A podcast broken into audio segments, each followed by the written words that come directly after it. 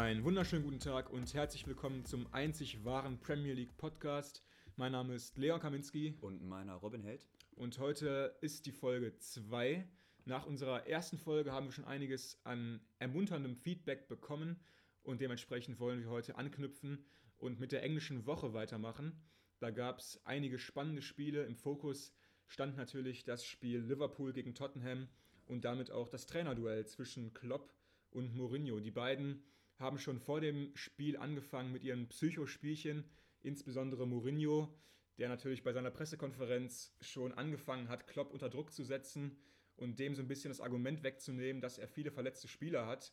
Äh, da hat Mourinho dann nämlich gesagt, dass äh, ja, Liverpool gar nicht so viele Hochkaräter fehlen. Hat dann sogar namentlich alle Spieler aufgezählt, die ihm zur Verfügung stehen, also Klopp. Und da gab es schon einiges an Ärger vor dem Spiel. Und dementsprechend sollte es dann auch im Spiel weitergehen, weil es war ja auch so ein bisschen so ein Duell von zwei Philosophien, die da aufeinander geprallt sind.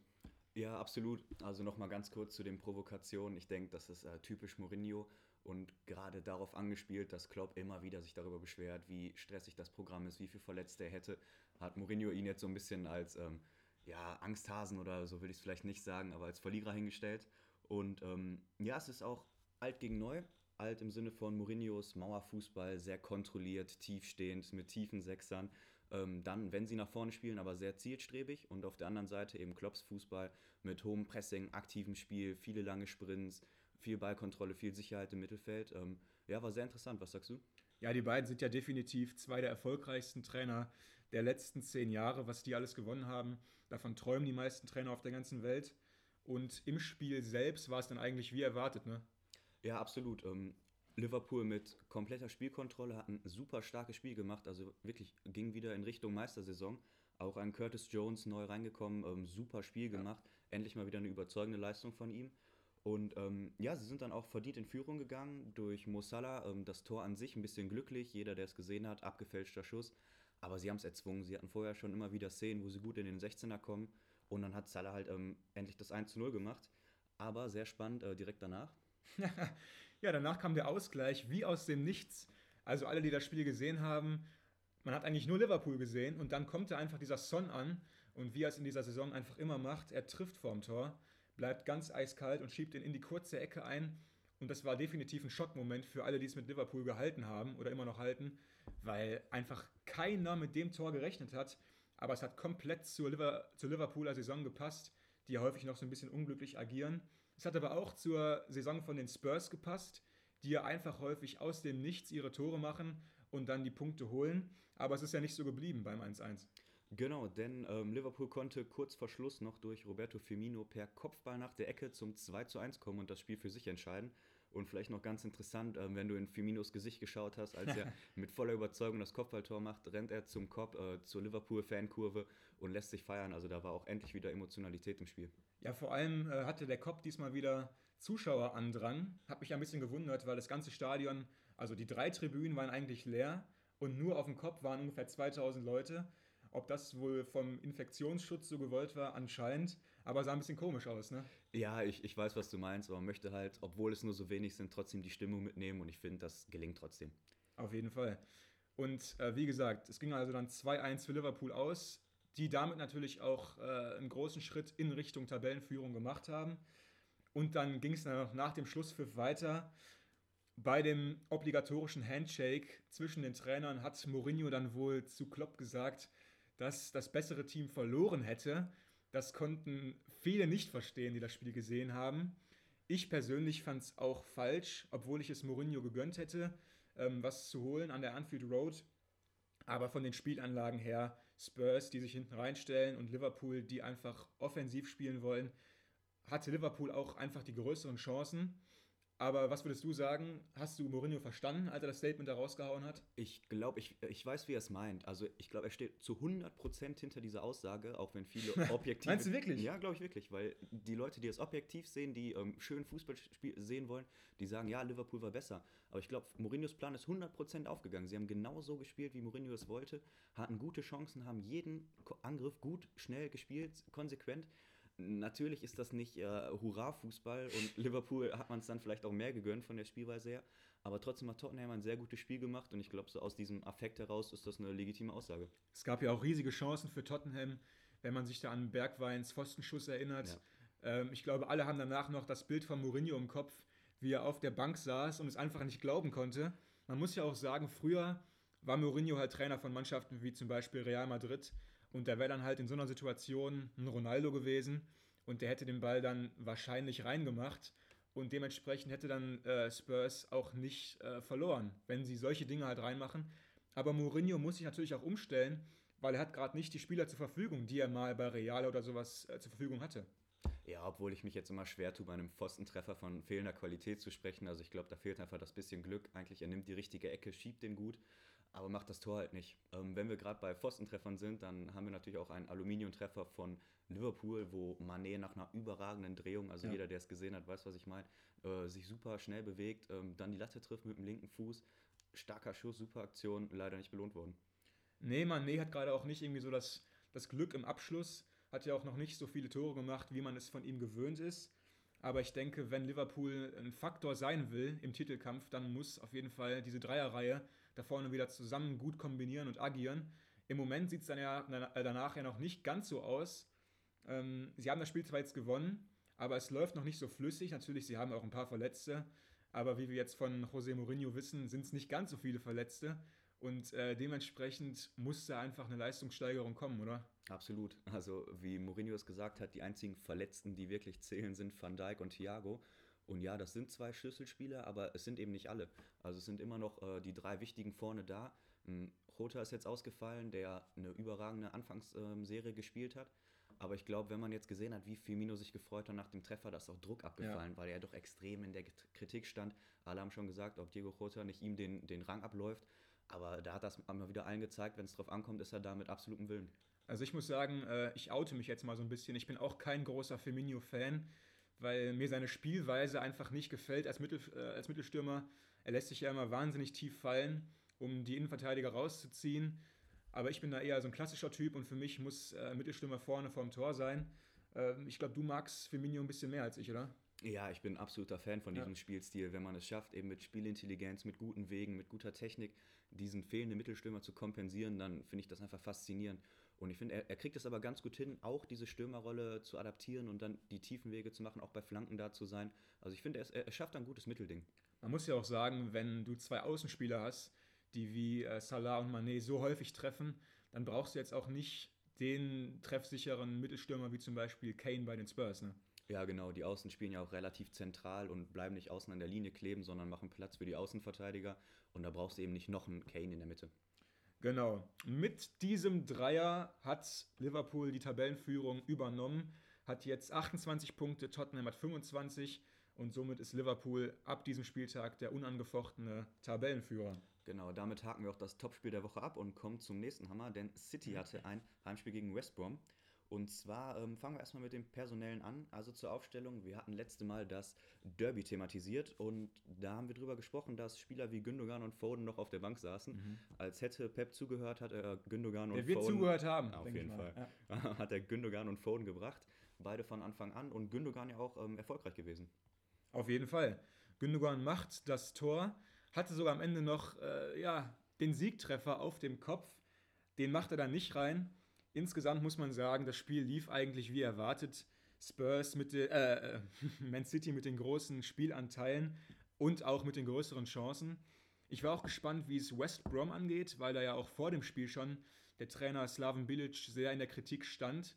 Sie haben es dann eigentlich ja, relativ solide gespielt, standen nicht zu tief. Natürlich gegen City steht man meistens tief, aber sie haben sich nicht immer hinten reindrängen lassen, sind auch in Führung gegangen aber konnten es dann am Ende nicht über die, über die Zeit bringen.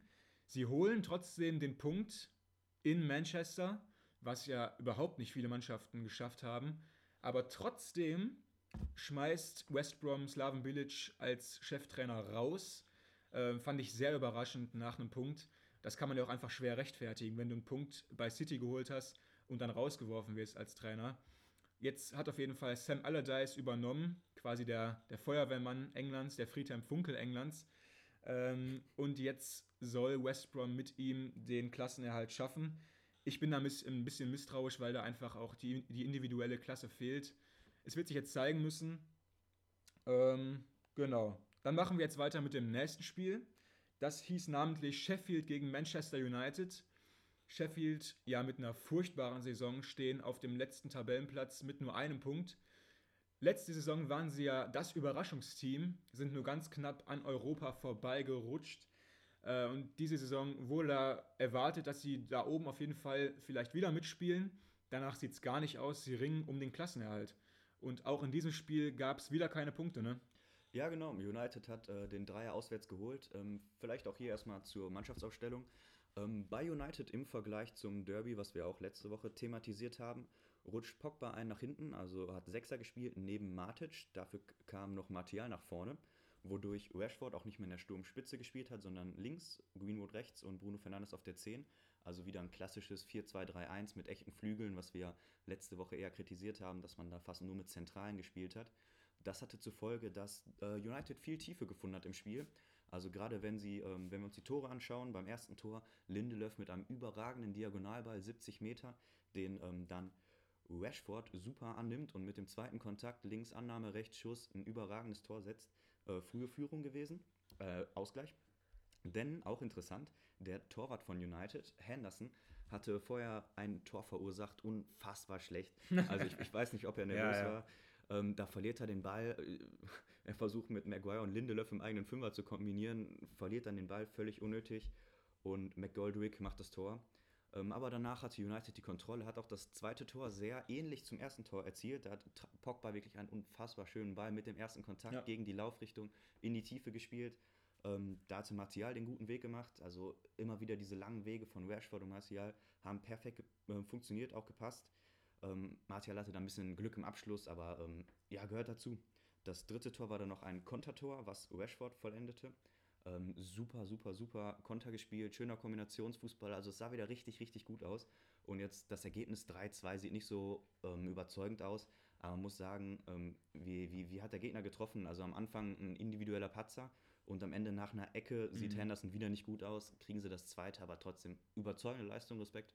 Nee, es gab ja auch vor der Saison fast so eine Torwartdiskussion bei Manchester United, ob jetzt wirklich noch De Gea nach seinen eher durchwachsenen letzten Jahren diese unangefochtene Nummer 1 bleiben soll, weil ja auch Dean Henderson letztes Jahr eine super Saison gespielt hat bei Sheffield United und mit denen, wie gesagt, fast nach Europa gekommen ist.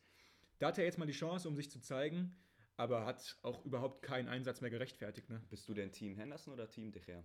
Also ich bin eigentlich kein riesen De Gea-Fan. Ähm, da gibt es ja immer noch welche, die ihn unter den besten Torhütern auf der ganzen Welt sehen. Für mich ist er das nicht, aber trotzdem auf jeden Fall äh, ja, sollte er vor ähm, Dean Henderson im Tor gesetzt sein. Ja, sehe ich auch so. Ich glaube, De Gea hat im letzten Jahr ganz groß an ähm, Vertrauen und Ansehen in der großen Welt ähm, verloren, aber auch verdient. Also durch viele, viele schlechte Spiele. Er ist nicht mehr der Rückhalt mit den überragenden Fußparaden, wie ja. wir ihn von früher kennen. Ist einfach nicht mehr die Leistung. Auf jeden Fall. Ähm, genau, das war es dann auch mit diesem Spiel. Man muss ja auch sagen, Manchester United, die sind auswärts im Vergleich äh, zur Heimbilanz unglaublich gut drauf. Also auswärts sind die eine der stärksten Mannschaften der ganzen Liga. Zu Hause im Old Trafford läuft es noch überhaupt gar nicht. Ob das damit was zu tun hat, dass die Fans nicht da sind und sie pushen können, weiß man nicht. Obwohl Old Trafford jetzt ja auch nicht unbedingt das lauteste Stadion auf der Insel ist. Das wird sich vielleicht ändern, ähm, wenn die Fans wieder ins Stadion kommen. Und interessant noch, nach Rückstand ist Man United im Moment brutal stark. Also sie haben schon nach Rückstand 18 Punkte die Saison geholt. Also unfassbar. Ich weiß nicht, ob sie irgendwie diesen Nervenkitzel brauchen oder ähm, keine Ahnung. Aber auf jeden Fall gibt ihnen das immer extrem Schwung und sie schaffen es dann, die Spiele zu drehen. Genau, dann kommen wir jetzt noch kurz zu einem anderen Spiel, was den Auftakt gemacht hat in diesem Spieltag. Und zwar die Wolves haben zu Hause gegen Chelsea gespielt. Die Wolves ja letzte Woche mit der ganz unglücklichen 0-1-Niederlage gegen Aston Villa. Und da gab es auch einige Veränderungen im Chelsea-Personal. Da hatten wir letzte Woche auch schon kurz drüber gesprochen gehabt. Letzte Woche hat ja noch ähm, Kai Havertz zum Beispiel auf, auf dem Flügel, rechten Flügel ja. gespielt. Da sind wir ja keine Fans von und ich glaube auch alle Chelsea-Fans pflichten uns dabei. Havertz ist im Moment einfach kein guter Flügelspieler. Jetzt konnte er mal auf der rechten Acht spielen, hat es aber wieder nicht so gut gemacht, hat jetzt seinen Einsatz auch nicht unbedingt gerechtfertigt. Ähm, willst du noch was dazu sagen? Ja, auch ausgewechselt worden, hat einfach kein gutes Spiel gemacht. obwohl, also die Aufstellung eigentlich sieht das super aus. Also mit Kanté einen tiefen Sechser aufgestellt, dann Mount und Harvards, Leute, die den Ball haben wollen, mit dem Ball marschieren können. Ähm, Giroud vorne drin, Werner Pulisic auf den Außen. Also eigentlich ist das nah an meiner Traumelf. Ich weiß nicht, warum es nicht geklappt hat. Nee, es klappt einfach im Moment noch nicht für Frank Lampard. Es wird sich einfach zeigen müssen, wie erfolgreich er jetzt schon sein kann mit dieser ganz neu formierten Mannschaft. Ähm, da ist mir trotzdem noch ein Spieler aufgefallen in diesem Spiel, der allerdings nicht bei den Blues gespielt hat, sondern bei den Wolverhampton Wanderers. Und zwar ist es Daniel Podenz. Ich denke, vielleicht werden schon einige von ihm gehört haben. Es ist dieser ganz, ganz kleine Portugiese. Der ist nur knapp über 1,60 groß. Und sein Spiel zeichnet sich für mich dadurch aus, der Junge hat einfach einen wahnsinnig tiefen Körperschwerpunkt. Und das ist einfach sehr schwer für große Innenverteidiger oder generell gegen größere Spieler, gegen so kleine Spieler zu verteidigen, die ja durch Finden, durch Antäuschungen einfach so variabel sind und ihre Richtung ganz oft ändern können. Und er hat auch wieder ein wunderbares Tor gemacht, als er nach innen gezogen ist. Da kann man einfach wahnsinnig schwer verteidigen gegen. Ja, erinnert ein bisschen an Sterling, ne? Ich finde so von der Spielweise her, wie er sich bewegt, ein brutal guter Spieler. Absolut. Hat noch nicht die Schnelligkeit von einem Sterling, aber die bekommt er ja vielleicht noch. Also, dieses Spiel endet 2 zu 1 für die Wolves. Es gab den späten Siegtreffer durch Pedro Neto nach einem Konter. Wie gesagt, Man City gewinnt, äh, Man City spielt zu Hause 1 zu 1 gegen West Brom. Arsenal spielt zu Hause ebenfalls nur 1-1 gegen Ralf Hasenhüttels Mannen aus Southampton. Arsenal weiter, ähm, ja, man wartet da weiterhin auf gute Spiele. Gab da auch wieder einen Platzverweis, also es läuft im Moment ja, einfach. Mal wieder, ne? Genau, mal wieder ein Platzverweis. Es läuft einfach gar nicht für Atetas Jungs. Leicester verliert zu Hause gegen Everton mit 0 zu 2. Also Angelottis äh, Mannschaft scheint sich da wieder ein bisschen zu berappeln. Da gab es ja auch diesen extrem guten Auftakt in die Saison und dann zuletzt ganz viele äh, Punktverluste. Dann gab es noch ein wahnsinnig furioses Spiel. Leeds gegen Newcastle 5 zu 2. Ich denke, dass Leeds furios spielt, überrascht keinen. Aber trotzdem, sie holen die Punkte auch, was ja meistens für einen Aufsteiger gar nicht mal so einfach ist, im ersten Jahr die Punkte immer zu holen. Sie machen das. Ähm, dann Fulham gegen Brighton 0 zu 0. Natürlich ein Grottenkick im Craven Cottage. Wie gesagt, Liverpool gewinnt zu Hause gegen Tottenham mit 2 zu 1. West Ham Crystal Palace 1 zu 1. Aston Villa spielt zu Hause gegen Burnley 0-0, ein torloses Unentschieden. Und Sheffield United verliert zu Hause gegen Man United mit 2 zu 3. Das waren die Ergebnisse. Jetzt würde ich noch kurz auf uns als Podcast eingehen. Und zwar haben wir uns wahnsinnig gefreut über das Feedback von manchen von euch aus der ersten Sendung. Und uns ist auch aufgefallen, dass wir einige Hörer aus dem Ausland hatten. Wie auch immer. Wie das auch immer zustande kam, wir können uns das nicht ganz erklären. Ähm, wir hatten mittlerweile Zuhörer aus den USA, aus Chile, aus Norwegen und aus Frankreich. Ich weiß nicht, ob ihr jetzt vielleicht wieder gerade uns hört. Uns würde es wahnsinnig freuen, wenn ihr uns eine kurze E-Mail schreiben könntet, wie es dazu kommt, dass ihr einen deutschen Podcast oder vielleicht noch, sogar noch uns hört. Die Mailadresse dafür ist der Premier League Podcast at gmail.com, wobei der Premier League Podcast dabei zusammengeschrieben wird. Da würde uns wahnsinnig freuen, wenn, uns, wenn ihr uns eine kurze E-Mail schreiben könntet, wie es dazu kommt. Ja, absolut. Vielleicht gibt es ja irgendeine witzige Geschichte oder ihr habt nur aus Versehen drauf gedrückt, egal was es ist. Wäre interessant. genau. Darüber hinaus sind wir mittlerweile bei sieben Portalen verfügbar. Ihr habt uns ja auf jeden Fall gefunden, wenn ihr jetzt gerade uns zuhört. Wir sind da unter anderem mittlerweile bei Apple, bei Spotify und Amazon am Start. Und wir hoffen, dass ihr uns weiterhin hört. Wenn ihr uns einen Gefallen tun wollt, dann folgt uns doch einfach da, wo, wo ihr uns gerade hört. Und genau, ich würde sagen, das war's dann mit der englischen Woche. Das war jetzt eine etwas kürzere Folge, weil ja auch schon direkt der nächste Spieltag ansteht. Aber wir wollten natürlich auch jetzt die zweite Folge in der englischen Woche an den Start bringen. Genau, dann danke fürs Zuschauen und bis zum nächsten Mal. Ciao, ciao. Ciao.